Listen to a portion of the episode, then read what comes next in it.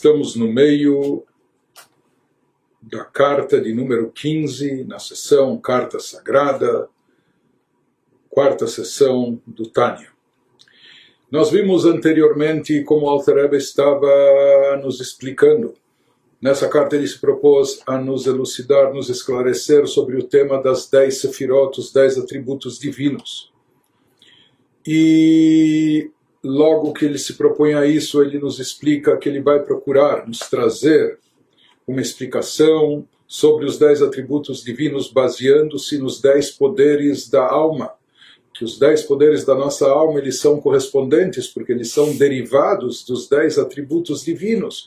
E conforme diz o versículo, Mipsariach zelokah, da minha carne, eu posso ver e contemplar divindade, seja que o ser humano, a partir de si próprio, uma vez que o ser humano também foi criado à imagem de Deus, etc., a partir de si mesmo ele pode conhecer e contemplar, vislumbrar algo da divindade, assim como a alma preenche o corpo, dando vida a ele. Da mesma maneira, afirma o Talmud, assim dizem os nossos sábios no Talmud, Deus também preenche todo o universo, dando vida e também existência ao universo. Portanto, existe esse paralelo.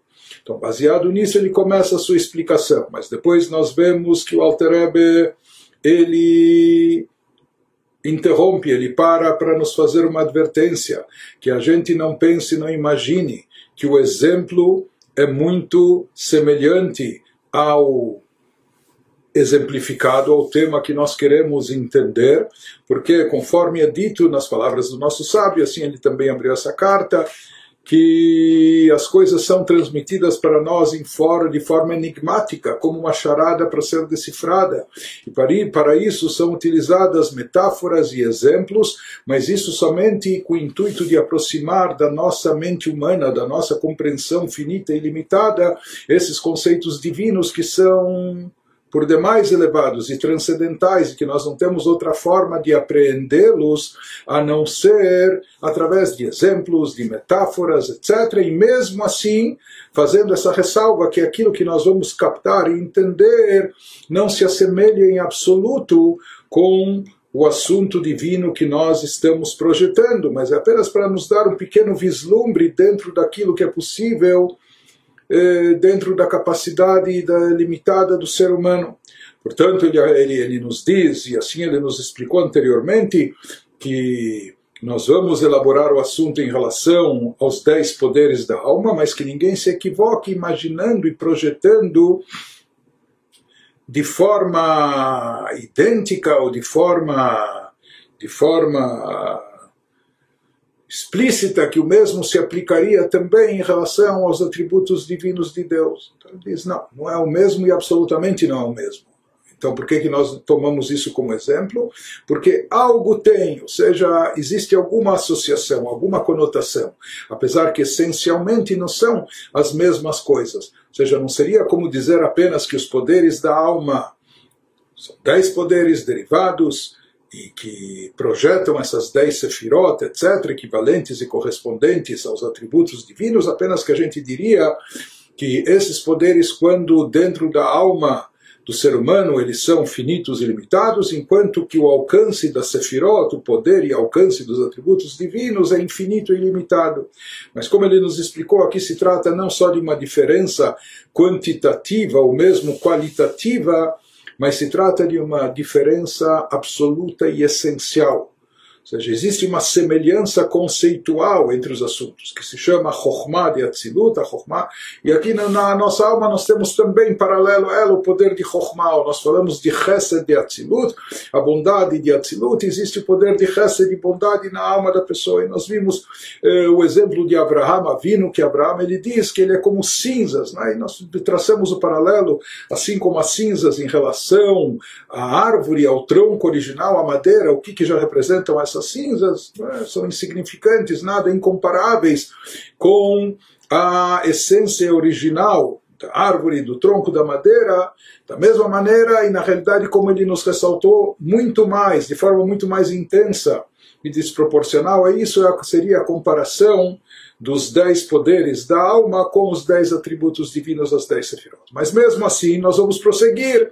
E o Alter a partir de agora, vai começar a nos detalhar, vai nos explicar de forma detalhada o funcionamento dos dez poderes da alma, as características, as características individuais de cada um deles e como eles se inserem dentro de um contexto, como eles desencadeiam um ao outro numa, numa lei de causa e efeito, e como se procede essa, essa evolução, esse processo evolutivo das ideias, como elas vão tomando corpo, iniciando-se como uma, como uma ideia ainda abstrata, tornando essa ideia uma ideia intelectual, eh, dissecando essa ideia, se ampliando-a e se aprofundando nela, depois fazendo essa ideia começar a sair do plano intelectual e começar a sentir a ideia também de forma que isso gere e crie emoções e os tipos de emoções que podem ser derivados. Eh, dessa ideia ou a participação de cada um dos tipos de emoção no processamento da ideia original até que essa ideia vai tomando corpo depois que ela já está já está em forma de emoção de sentimento isso motiva impulsiona a pessoa à ação. Então existe o estágio onde as emoções já estão voltadas para a prática para a implementação prática daquele conceito até isso chegar literalmente no campo funcional no campo prático isso que ele vai nos explicar, ele vai se prender agora eh, nessa metade da carta 15, praticamente até o final dela, em nos explicar o funcionamento dos poderes da alma, das forças, dessas forças eh, dentro da alma. E, e, a projeção disso para vislumbrarmos ou entendermos um pouco a respeito da Sefirot, isso já vai ficar eh, por não por conta própria, por conta de cada um de nós, mas seguindo as orientações do Alter Rebbe. E, e, e, seguindo inclusive as advertências que ele nos faz para não não interpretar e não tomar isso no, em termos literais, ou seja, guardar as devidas proporções, mas pelo menos conhecendo um pouco mais o funcionamento desses dez poderes da alma, nós vamos poder projetar algo e ter um vislumbre ou imaginar pelo menos alguma coisa aproximar do nosso entendimento aquilo que nos é possível em relação às dez sefirot divinas, os dez atributos através dos quais Deus rege o universo, mais do que isso, sempre lembrando e considerando que isso se, tra se trata de Ediat Elokut, de uma mitzvah muito grande de conhecimento da divindade, da Etelokeaviha, como diz a Torá, conheça Deus dos teus pais, etc. Verdata Yom, Bashevot Elevavecha, que Hashem hu Elokim. A pessoa tem que conhecer Hashem, Elokim, Deus, divindade, e isso é o que nós estamos fazendo, procurando fazer através desse entendimento profundo, da forma e maneira que Deus atua sobre o universo, regendo as criaturas por intermédio das dez sefirot.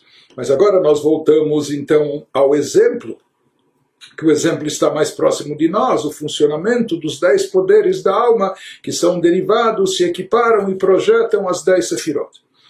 Isso que ele prossegue nos dizendo, Vehinei klaluta eser sfirot shebenishmat adam, nos fala de forma geral, eis que de forma geral, essas dez sefirot, como elas se manifestam na alma da pessoa, no Dalakol, é sabido de todos, é conhecido de todos, Bederchlal, de forma geral, Sheamidot Nechlakot Bederchlal Lezain Midot, que esses poderes presentes na alma do ser humano, quando eles estão em forma de emoções e sentimentos, portanto, eles seriam atributos emocionais, eles se dividem de forma geral, em sete categorias. Existem sete tipos de manifestações emocionais, existem sete atributos emocionais, sete poderes sentimentais emocionais na nossa alma.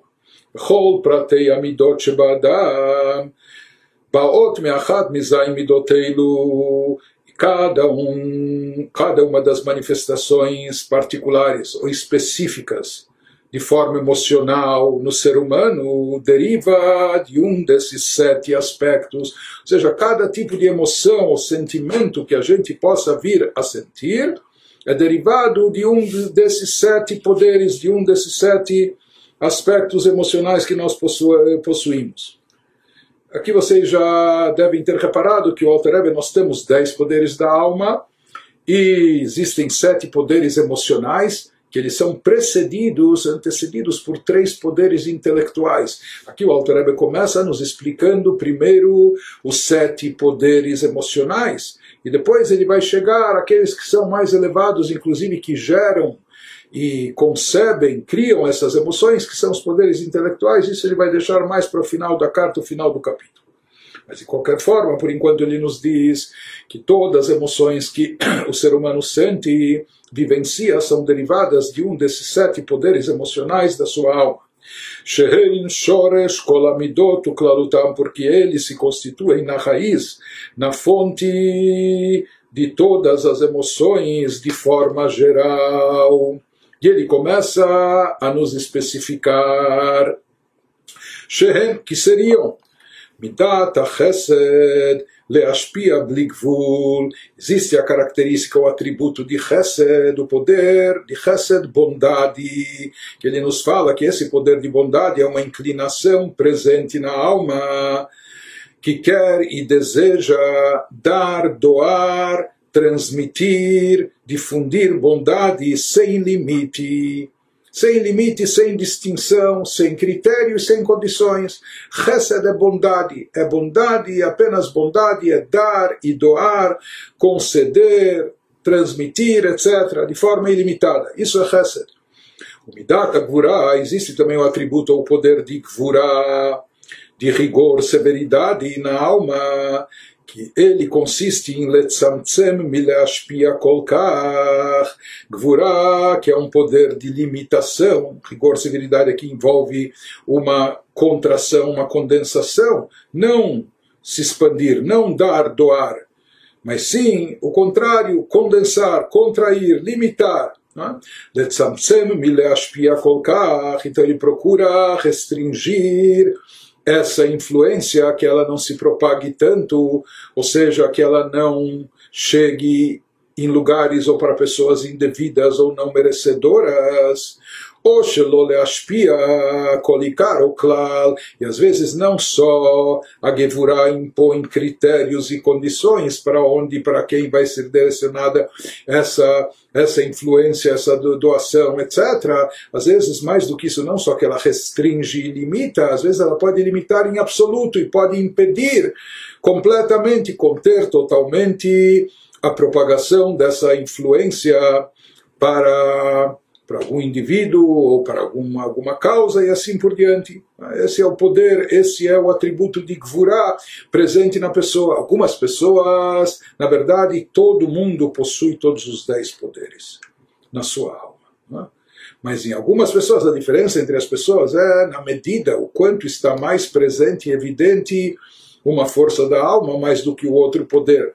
Então, em algumas pessoas, o poder de Chesed é muito forte e dominante parece que essa pessoa é só resta de sua bondade, em outras pessoas vice-versa, parece uma pessoa mais carrancuda, mais carrancuda, séria, rigorosa, severa, criteriosa, etc. Parece que essa pessoa é só gvurá, mas na verdade é só rigor, severidade. Mas na verdade todas as pessoas possuem todos esses poderes, todas essas características, mas como dissemos, a diferença está na combinação na, na, dosagem, o quanto, o quanto está mais presente um ou outro. Midat Rachamim, o terceiro poder emocional, é chamado de Midat Rachamim, o atributo de misericórdia, de compaixão, que consiste em que Lerachem al Misheikar, al Misheshayach Lashon Rachmanut Alav, ter piedade daquela pessoa sobre a qual a, a compaixão, a misericórdia é apropriada ou seja, ter piedade dessa pessoa. E nós já vamos ver o que, que isso significa. Ele nos fala que esse terceiro atributo de Rahamim, de compaixão, misericórdia, midah memutzad, Ben Gvura Chesed é uma característica intermediária, um atributo mediador que equilibra entre Gevurah, rigor, severidade, e Chesed, doação e bondade. Shehi leashpia lakol. Portanto, no que, que consiste na prática o rachamim, a misericórdia e piedade, leashpia lakol.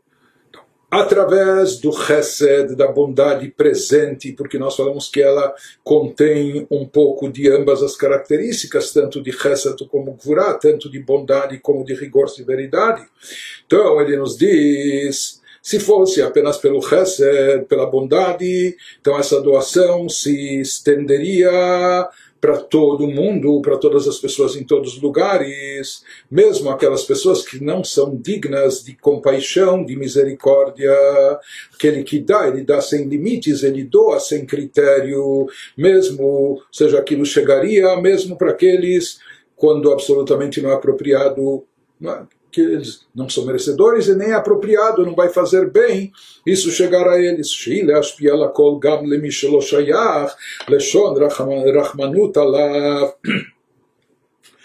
Isso porque מפני שאינו חסר כלום ואינו שרוי בצער כלל, a tal ponto pode ser que se trate de uma pessoa que não lhe falta nada e ela não está passando por nenhum estado de privação, de aperto, seja qual for. Então, pelo lado de somente Chesed, nem há sindicância, não há aqui nenhuma discriminação, mas também não há distinção, não há critério. Uh, havendo essa possibilidade de acabar se dando até mesmo, não só para quem não merece, mas até para quem não precisa. Então, conforme explicam os nossos mentores racídicos, se diz o seguinte, só para ilustrar. No, no, no caso de Chesed, na expressão de bondade, que bondade, como nós falamos, é dar e doar para tudo e para todos, mesmo para aquele que nem lhe falta algo, que nem precisa tanto. Não é? Mas como nós falamos, às vezes isso pode ser até ter uma conotação negativa. Por quê? Porque dando para esse vai faltar para outro que sim necessitaria, não é? Ou às vezes dando para quem não é merecedor, ou para quem vai fazer mau uso daquela, daquela doação, enfim se fala que a característica de Chesed é dar e doar sem distinção, sem critério, sem condições.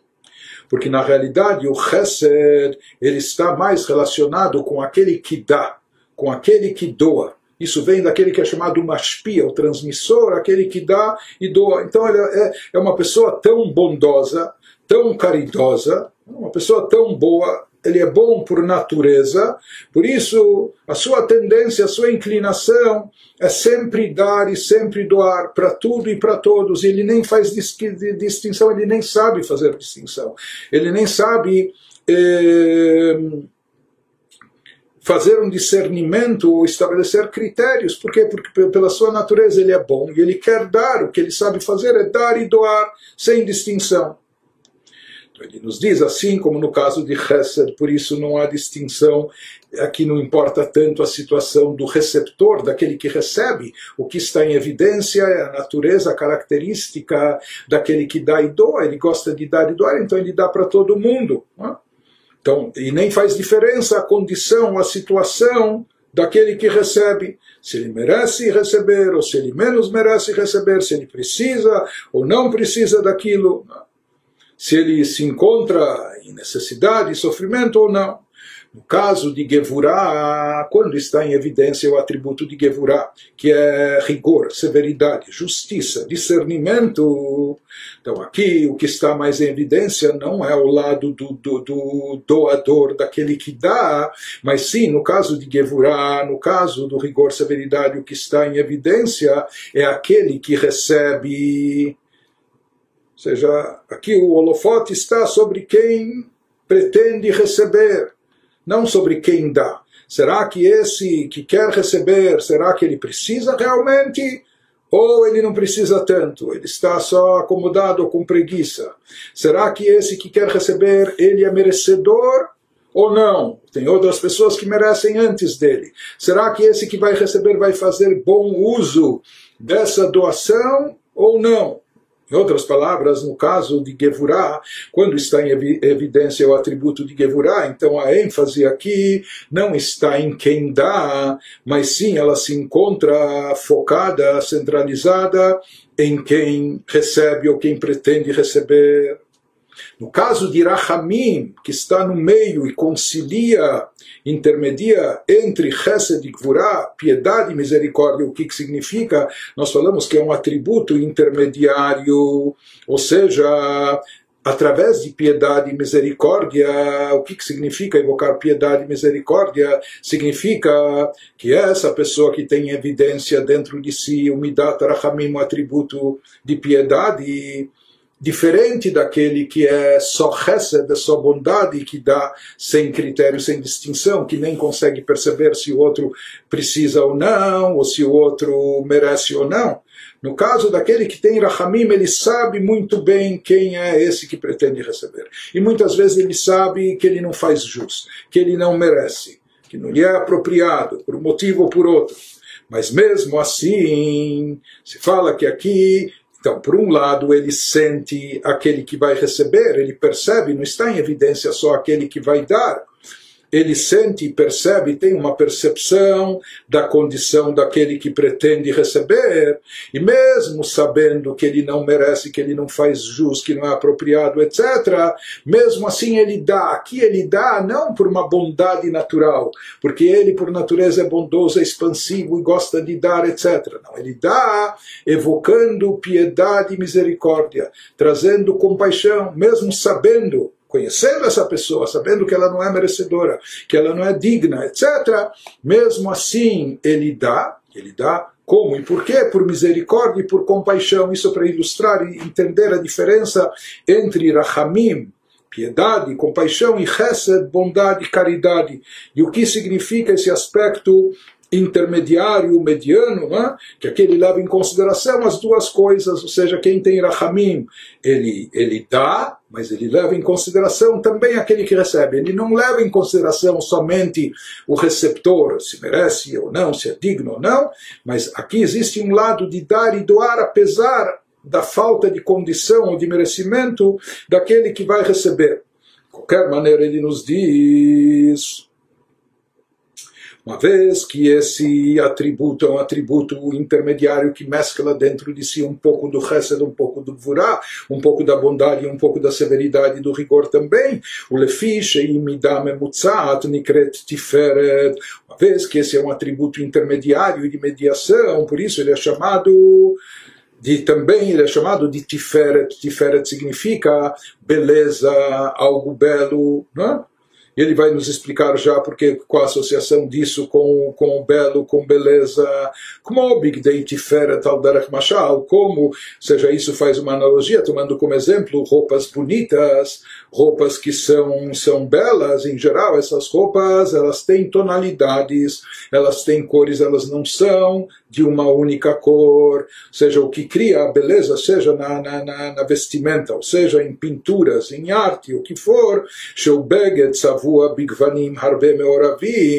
que seria uma roupa que tem várias tonalidades, vários tons, várias cores, que estão mescladas Bob, Bederach, Tiferet é Benoi, é isso que produz a beleza, a formosura, é isso que torna essa, essa vestimenta ou aquela pintura algo interessante, e algo bonito. Se fosse de uma cor só, não teria tanta graça. Mas quando existe aqui uma combinação de cores, quando tem as cores combinadas de uma forma ideal, isso acaba resultando na beleza, tornando aquilo belo e formoso.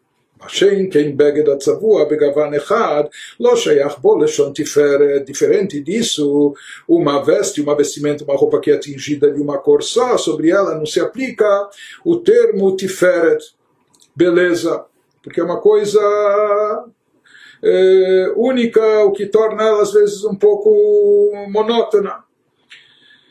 A beleza extraída justamente do contraste, da combinação de, de, de, de tonalidades, de cores, etc., na dosagem, na dosagem ideal.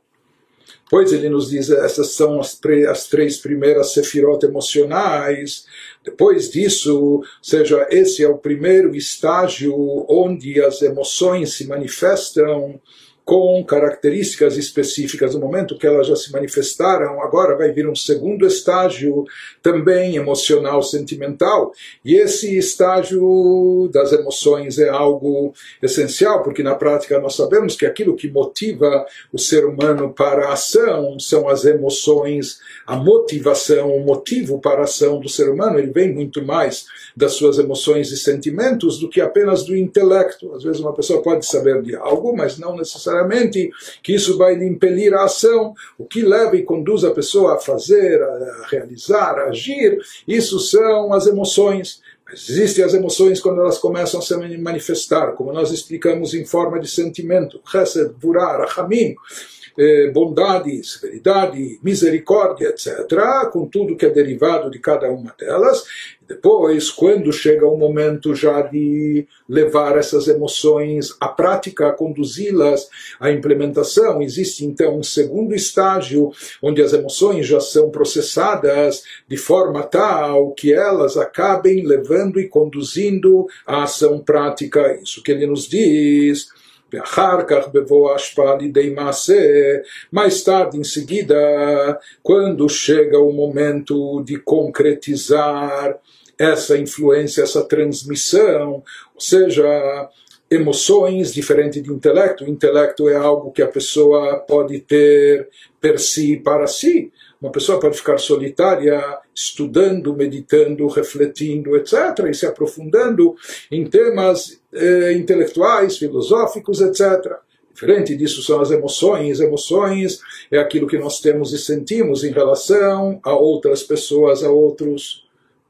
Emoção significa interação com outras, com outros seres, outros, outros seres humanos, outras criaturas, é? envolvimento com elas.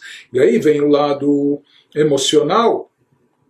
Portanto, o, lado de emoção, de emoção também significa interagir com o próximo, com o semelhante, eventualmente concedendo, dando a ele algo de si próprio. Né?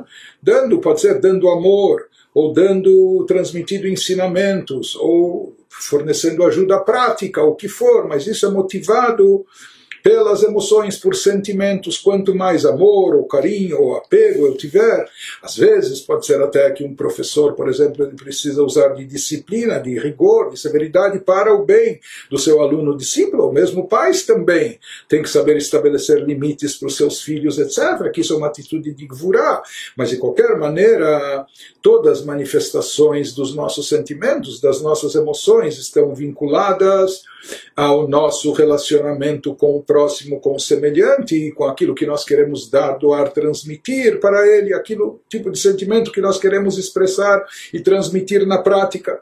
Então ele nos diz, quando chega o momento de materializar, de concretizar essas emoções de Chesed, Gurat, Feret, etc., que nós uh, mencionamos e explicamos. Dehainu, Beshat, Ashpa, Mamash, ou seja, no momento da transmissão, da difusão propriamente dita, quando já chega o momento de transmitir e de dar na prática, então é necessário processar essas emoções, não basta apenas ter o sentimento, mas saber o que, que nós fazemos com esse sentimento, como nós vamos expressar esse sentimento, como nós vamos manifestar ou esse amor, ou esse rigor, ou etc., ou essa misericórdia, não é?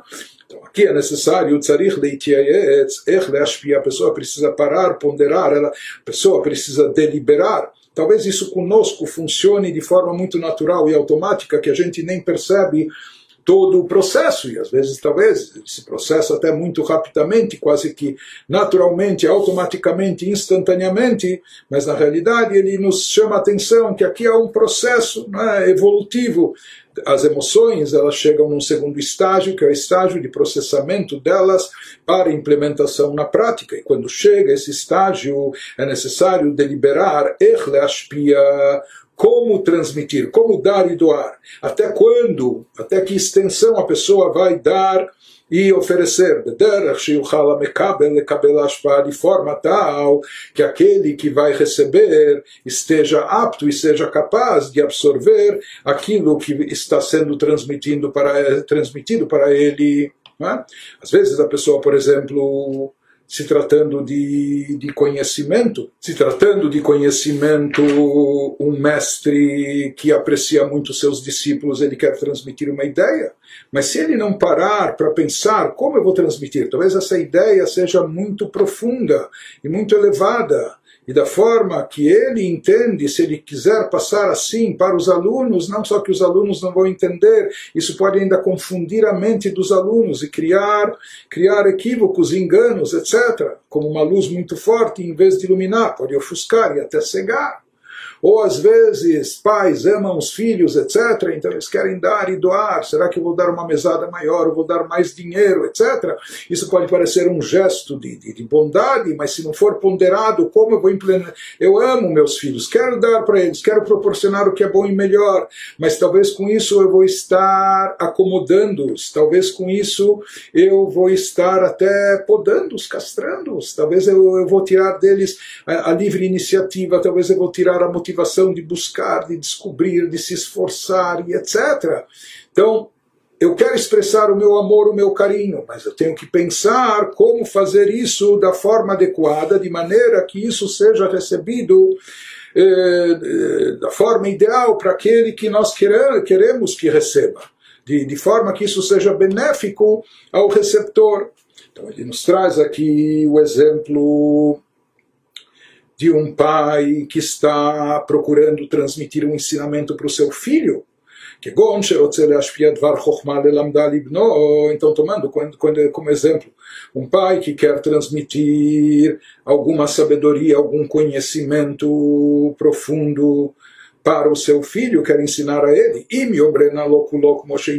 se o pai transmitir esse ensinamento, se ele falar para o filho na linguagem assim como ele entende, assim como esse conceito está assentado no seu intelecto, no intelecto do pai, mas o pai, ele é mais maduro, ele tem mais idade, ele já aprendeu e estudou bastante, ele tem mais conhecimento, etc. Então ele não pode querer transmitir essa ideia assim como ela está assentada dentro dele de forma direta para o filho, porque se ele tentar fazer isso, lo ben o lekabel, o filho não vai ser capaz, ele não vai conseguir entender a ideia, não vai conseguir captar e absorver essa ideia. Porque para o filho, no nível intelectual dele, na, na, sua capacidade atual intelectual, isso está, isso transcende, está bem acima, acima da sua, da sua capacidade. Portanto, o pai aqui ele tem que procurar dar uma roupagem mais adequada para transmitir essa ideia para o filho de forma mais acessível a ele, de forma que ele possa se identificar com essa ideia e etc. E possa dessa maneira absorvê-la então, isso que ele nos diz antes da influência em si, antes de dar e doar, seja o que for que você está eh, pretendendo dar ou passar adiante para o próximo, para o semelhante, para o teu filho, para o teu amigo, para o teu cônjuge, para quem for, né? mas antes de dar, a pessoa tem que, antes de, para expressar o seu sentimento, a pessoa também tem que deliberar e processar o sentimento para saber de que maneira vai expressá-lo e manifestá-lo.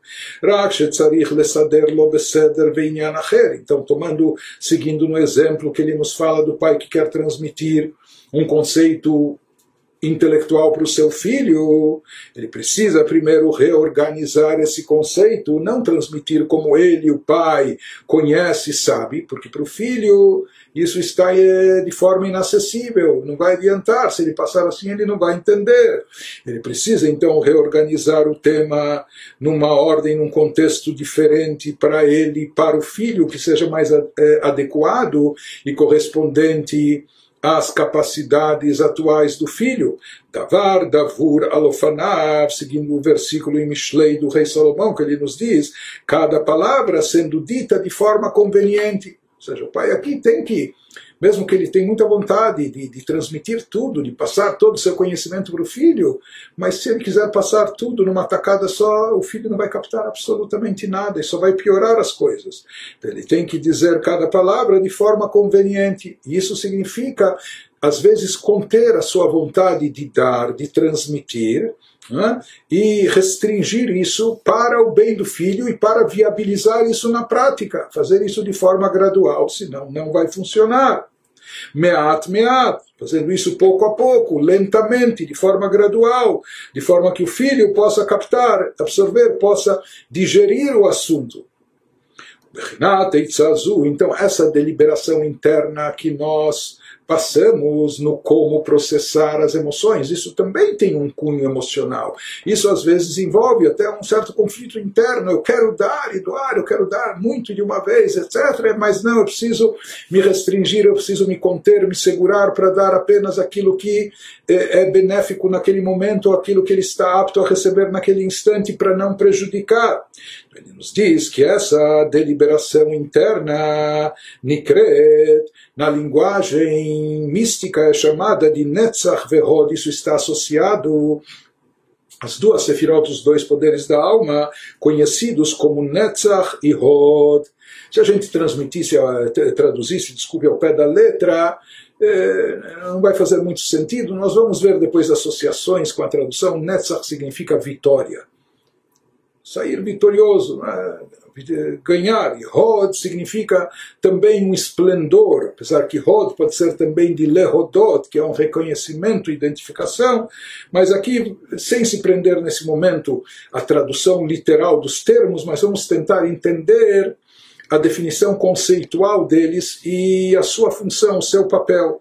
Ele nos diz que o que processa os sentimentos de forma tal que eles sejam implementados da maneira adequada, o que dosa e o que rege a concretização dos sentimentos para que eles venham da, da forma apropriada e que possa ser recebida para aquele que nós queremos transmitir. Então são essas sefirot, são esses poderes chamados, esses atributos da alma chamados Netzach e Hod, que processam os sentimentos viabilizando a sua aplicação prática, a sua implementação.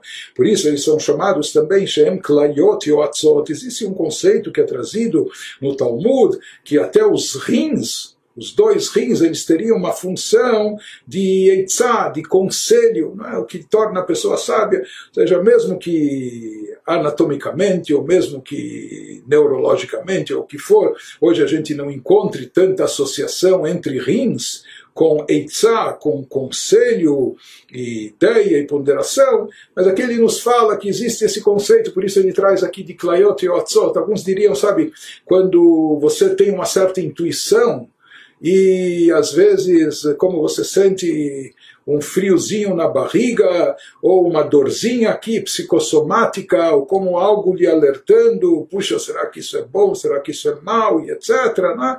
Mas enfim, os nossos sábios fazem alusão a isso no Talmud, que haveria essa função, e aqui ele fala, ele associa isso, assim como há dois rins, então esses dois rins eles aconselham, entre aspas, da mesma maneira, essas forças, esses poderes da alma de Netzach e Hod são chamados daqueles que processam a ideia como aconselhando de que maneira transmitir aquilo que quer ser transmitido para o próximo, aquilo que a nossa emoção nos impele a fazer.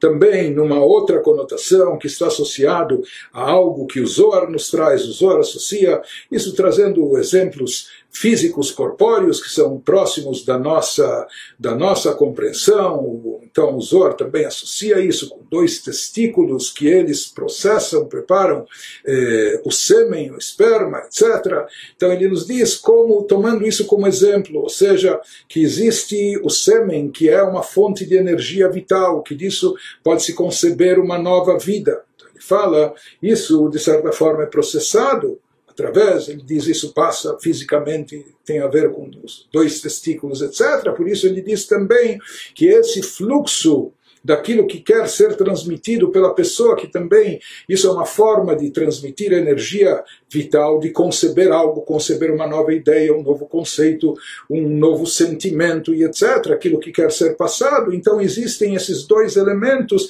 que aqui se, se compara com, com aspectos físicos e, e corpóreos, mas isso só para nos ilustrar o papel de Netzach e Hod, que eles vêm processar uma força vital que se encontra na sua forma original, às vezes condensando ou adaptando isso de forma tal que ela possa ser eh, recebida para por aquele para quem nós queremos transmitir, dentro da sua capacidade, dentro do seu dentro do seu nível. Então, ainda nesse exemplo do sêmen, do sêmen ele nos diz que isso é como uma gota que emana do cérebro. Ou seja, ele nos fala que a origem inicial, de onde, de onde começa a gota seminal, isso tem a ver ainda com, com o próprio cérebro, mas depois ela vai se materializando até tomar corpo até vir no formato de uma gota, e dessa gota vai se criar algo novo, até uma nova vida.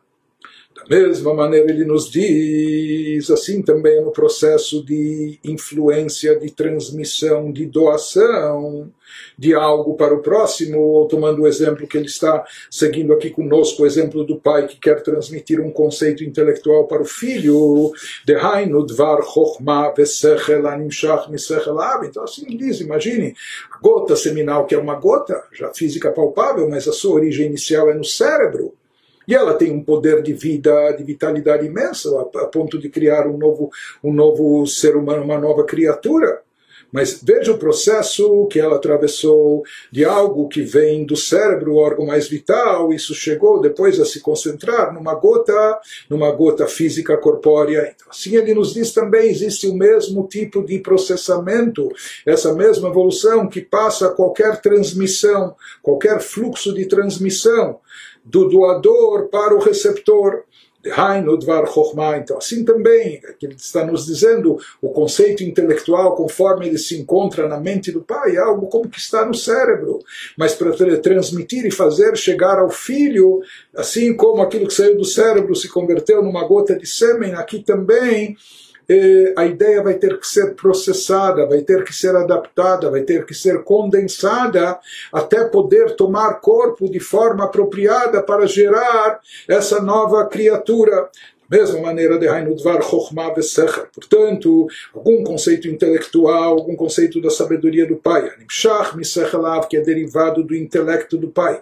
E no intelecto do pai aquilo se encontra de uma forma muito elevada, etc. Yum Shelo, Yum Shach, como Sheu Sechel Dak Meod. Porém, se ele for transmitido da forma que está sentado no cérebro, na mente do pai, o filho não vai ser capaz de receber, porque ele não pode atrair essa ideia da forma original como ela está no pai, que é uma ideia muito intangível, talvez muito abstrata, que é um conceito muito elevado, muito delicado,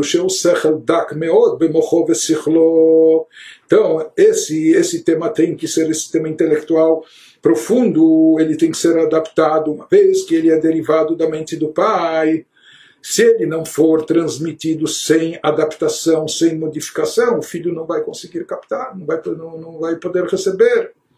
Então, ao invés de apresentar um conceito muito sutil, muito delicado, como está no cérebro e intelecto do pai, ele precisa processar, ele precisa condensar, ele precisa eh, materializar isso. רק ישתנה קצת מדקות שכלו ויתהווה שכל שאינו דק כל כך. Então ele tem que aqui processar, mudar um pouco da delicadeza, da sutileza daquela ideia intelectual profunda, elevada, como está na mente do pai, tornando esse conceito mais palpável, menos sutil, menos delicado, menos abstrato e mais palpável, de forma que, que o garoto, a criança ou o filho, nas suas condições, dentro da sua capacidade, possa captar alguma coisa disso, possa entender isso. Que deixe o halaben cabelo de maneira tal que o filho também possa absorver na sua mente esse entendimento. והוא ממש על דרך משל, כטיפה יורדת מהמוח, ele nos fala que isso é efetivamente análogo, isso pode ser comparado com o exemplo que nós trouxemos da gota seminal que desce do cérebro. Então, conforme ela se encontra no cérebro, ela se encontra de uma forma totalmente distinta e totalmente abstrata, elevada, etc. E para descer até, até se converter numa gota seminal, ela passa por um longo processo.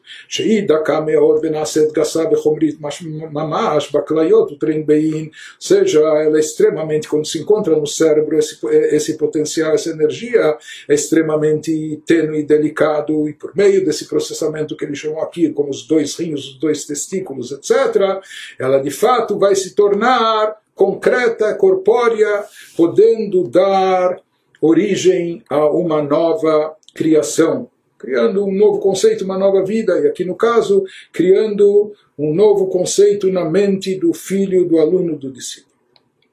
Esse é um aspecto, é uma função dos poderes de Netzach e de Hod na alma da pessoa. A partir de agora, o Alter Rebbe vai nos trazer uma outra função, um outro papel que também é atribuído a esses dois poderes e é semelhante, ou seja, tem um objetivo semelhante. וגם נצח והוד נקראים שחקים ורחיים ששוחקים mal לצדיקים. נצח e hod, cabalisticamente, também são chamados e referidos como shechakim e rechaim, como aqueles os moedores ou os moinhos. E associam isso com um conceito que nós encontramos nos livros que fala de um nível celestial, onde lá se moe o maná para os tzadikim, para os justos. Então existe um nível celestial, de fato, chamado Shechakim. E a palavra Lishchok significa moer. Então, por que, que esse nível celestial é chamado de Shechakim? Porque se diz que lá, o que, que acontece nesse nível celestial? Lá se está moendo eh, o maná, o alimento espiritual, para os justos, para os tzadikim. O que, que significam todas essas metáforas? O que, que eles querem, o que, que elas querem nos transmitir?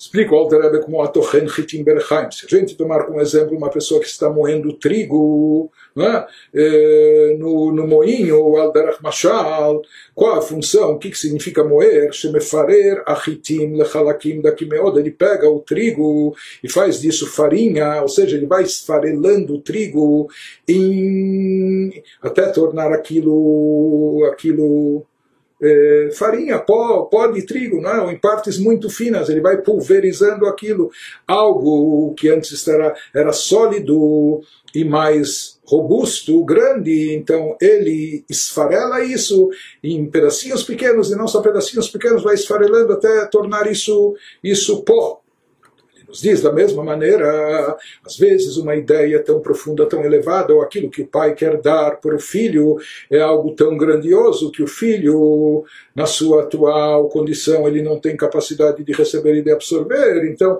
o pai precisa fazer o quê? Ele precisa cortar isso em pedacinhos, ele precisa fracionar isso, ele precisa pulverizar e dividir em partezinhas pequenas para dessa forma ir entregando, dando pouco a pouco para o filho de forma tal que ele possa receber. Então, no caso de transmitir uma ideia intelectual, o pai tem que diminuir essa ideia, esse conceito, sintetizar toda aquela ideia, aquele tema intelectual que ele quer passar, transmitir para o seu filho, o rabim, dividindo isso em várias partes, velomar lo meat meat, bemoetzad e também ir passando, ensinando para o filho, narrando isso gradualmente gradualmente. Se ele ensinar tudo de uma vez só, é? vai dar tilt, o filho não vai conseguir captar, entender nada. Mas aqui ele tem que dividir e parcelar e passar pouco a pouco, e mesmo esse passar pouco a pouco tem que ser se utilizando de discernimento, de conhecimento, ele tem que saber como passar e saber quando o filho já está preparado para, para a próxima informação e assim por diante. Em outras palavras, ele nos diz que o papel de Netzach e Hod, desses atributos da alma, desses poderes da alma, eles também servem para contrair, limitar, pulverizar a extensão, a abrangência, a profundidade dos conceitos a serem transmitidos, tornando-os aptos de serem recebidos na capacidade do, do, do filho, do receptor. Então, é algo também semelhante, é? ou seja, que se interessa com o receptor, possibilitando a sua forma de conter e de obter aquilo na sua condição. Vegam Bichlal, ele prossegue e nos diz também de forma geral, Bechinat Netzach, a palavra Netzach, que como falamos, a sua tradução literal é vitória, isso significa também, nesse contexto dos poderes da alma, lenatzeach velamod neged kol monei ashpaa ve'alimud mibno mibait bachutz. Às vezes a pessoa tem que ativar o netzach, ou seja, um desejo de vitória, o próprio pai ou mestre, que quer transmitir a ideia, ele precisa ter uma determinação que inclui fazer prevalecer, e às vezes, para isso, ele precisa lutar contra qualquer, eh, qualquer eh, impedimento que se interpõe no caminho dessa transmissão, sejam obstáculos de ordem interna ou externa que impeçam seu filho de receber essa transmissão da influência benéfica que o pai quer transmitir, ou do ensinamento que ele quer passar para ele, o que significa esses obstáculos, impedimentos com os quais às vezes o pai o mestre tem que guerrear até sair vitorioso e prevalecer, mibait, às vezes serão obstáculos internos, hainu leitchazek neged midat sheba'av atzmo, obstáculos de dentro, interno, significa que o pai tem que resistir de forma firme a manifestação de gvurá, de rigor, severidade que existe dentro dele mesmo, do próprio pai, que isso envolve tzimtzum, condensação, isso está presente dentro do próprio pai, seja, que isso faz também o pai pensar, talvez o meu filho não está apto, talvez é perda de tempo, ou talvez não adianta nem tentar, ele não vai entender, não vai compreender. Então surgem essas cogitações, de onde surge do atributo da força de Gvurá, que envolve limitação, condensação. E, e o pai ou mestre ele tem que vencer, tem que sair vitorioso a essas. Eh, a essas mensagens que ele recebe do seu próprio poder de Gvurá,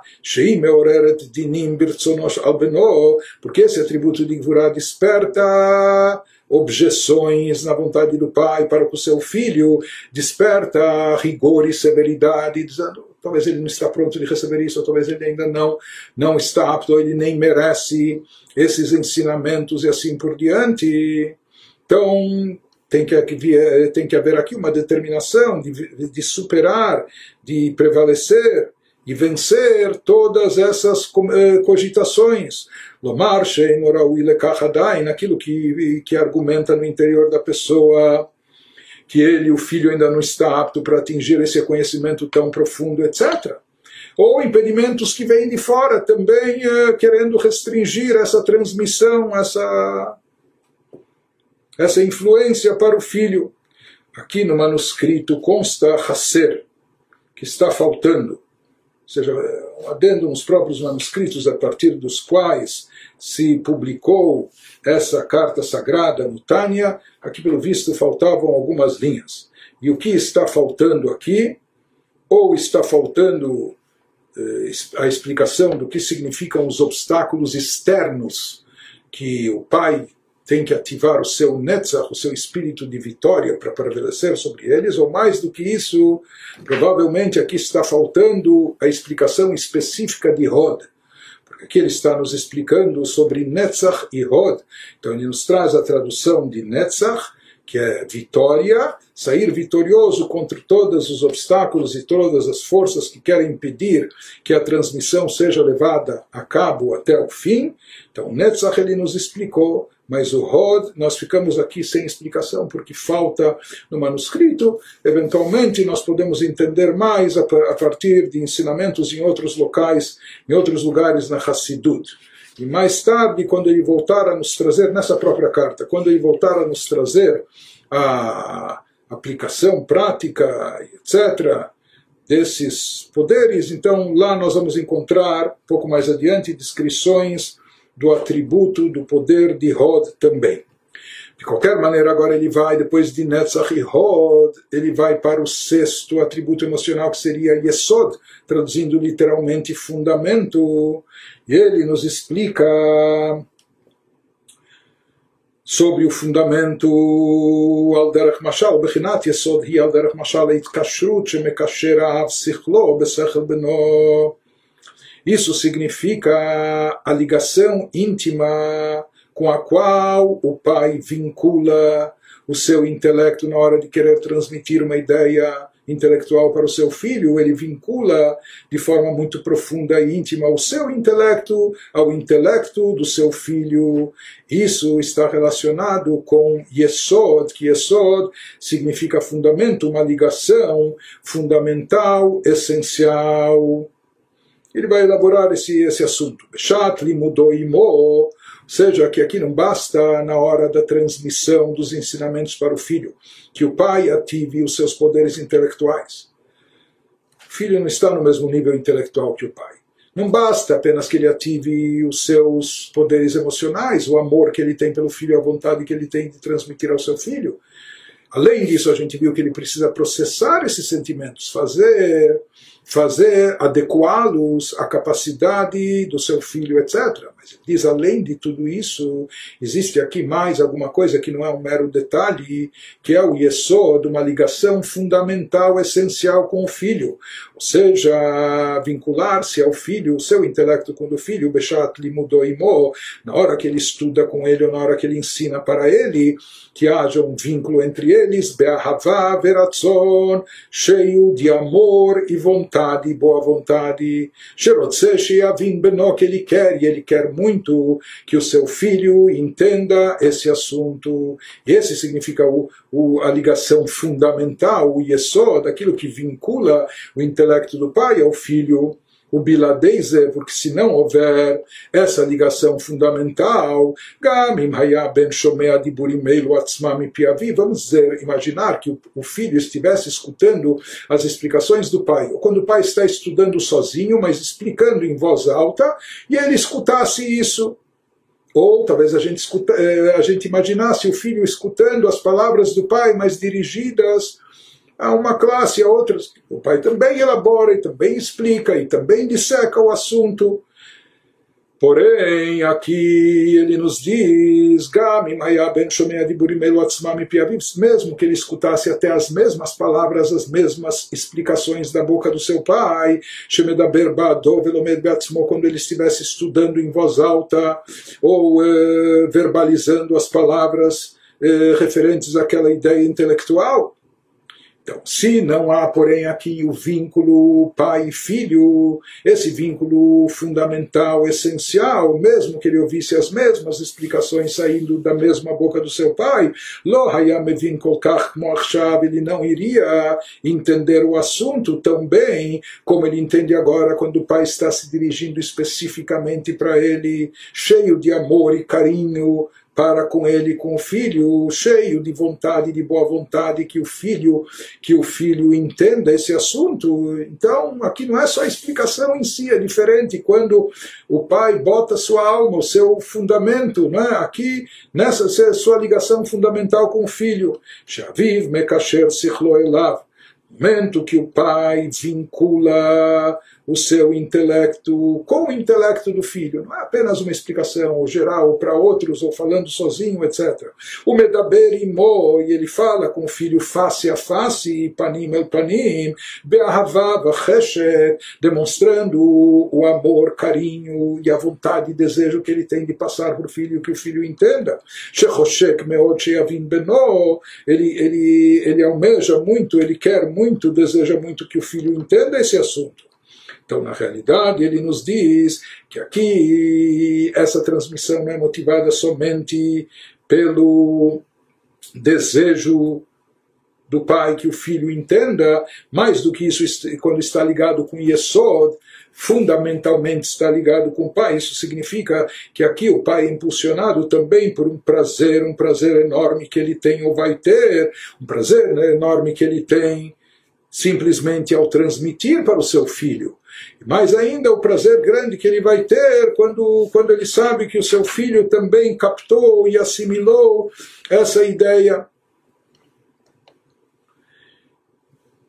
Prossegue nos dizendo: Vechol gadol, kach gadol.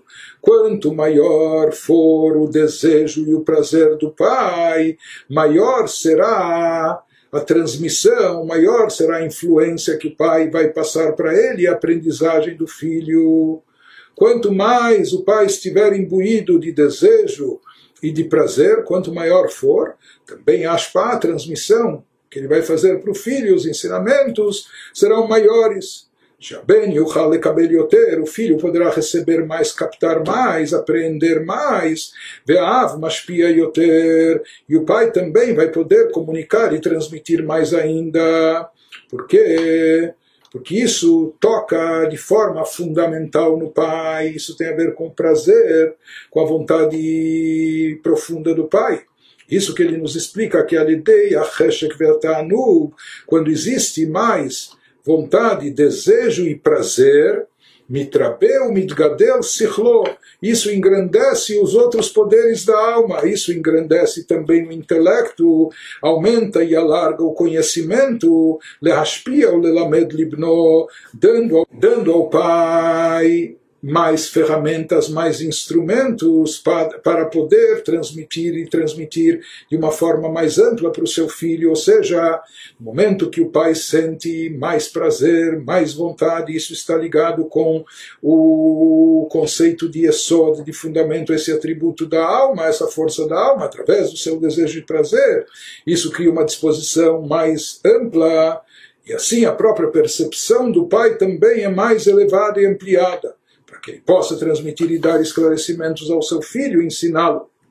Como Alderach Mashal de Gashmiut Mamash, ele nos diz que assim também ocorre no plano físico e corpóreo, tomando isso como metáfora, como exemplo, Ribui Azer, Umerovacheshek Veatanu. Assim se fala que isso seria também como um paralelo para ilustrar o atributo de Esod, na, na realidade física e corpórea, se fala que a profusão do esperma ela resulta da elevação do desejo e do prazer.